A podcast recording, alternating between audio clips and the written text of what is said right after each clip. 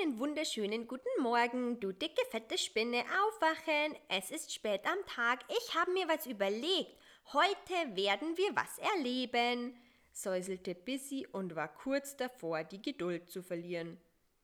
Heute werden wir was erleben, kam es verschlafen von Karl-Heinz.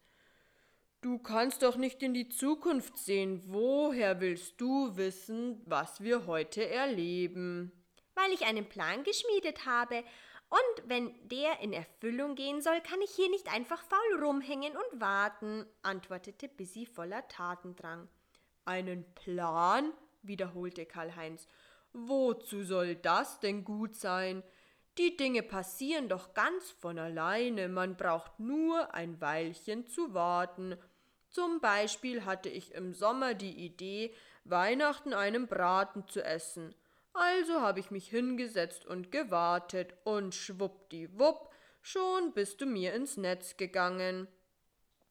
Das war am 1. Dezember, da hattest du schon eine halbe Ewigkeit gewartet. Und? Habe ich einen Weihnachtsbraten oder nicht? fragte Karl-Heinz besserwisserisch. Darauf konnte Busy nichts antworten. Egal, für heute hatte er einen Plan und den wollte er umsetzen. Noch 17 Tage bis Weihnachten, sagte er. Ja und? Weihnachten kommt auch jedes Jahr, ohne dass man etwas dazu tun muss. Und die Geschenke, kommen die auch von alleine? Glaubst du, wenn du hier dämlich herumsitzt, kommen Weihnachten die Geschenke vorbeigeflogen und bleiben in deinem Netz hängen?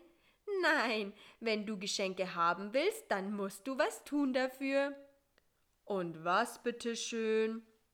Als erstes musst du mal freundlich sein. Und zu wem bitteschön? Zu mir natürlich. Oder kennst du sonst jemanden, den du noch nicht aufgefressen hast? Und als zweites? Als zweites solltest du mich losbinden, auf deinen Rücken schnallen und mit mir gemeinsam einen Einkaufsbummel machen.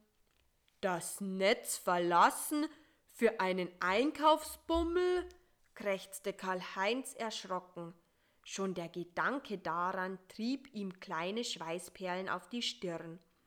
Ohne sein Netz fühlte er sich schwach und verloren. Nichts für mich, wo ich hinkomme, verbreite ich nur Angst und Schrecken. Da bleibe ich doch lieber zu Hause. Weißt du was? Ich passe auf dich auf und sage dir, wo du langgehen musst. Und wenn du willst, dann spreche ich für dich mit den anderen. Keine Angst, dir wird nichts passieren. Schließlich bist du eine mutige Spinne und ich die schlaue Fliege. Aber wir bleiben die ganze Zeit zusammen, versprochen? sagte die furchtbar mutige Spinne mit zittriger Stimme. Ich schätze, da bleibt mir gar keine andere Wahl. Nun denn, los geht's. Morgen. Heute. Nein, morgen. Dann aber wirklich. Versprochen. Morgen gehen wir bummeln. Auf seinem Sofa fragte Karl-Heinz sich, was genau eigentlich Bummeln sein könnte. Und noch während er mit einiger Sorge darüber nachgrübelte, war er auch schon wieder eingeschlafen.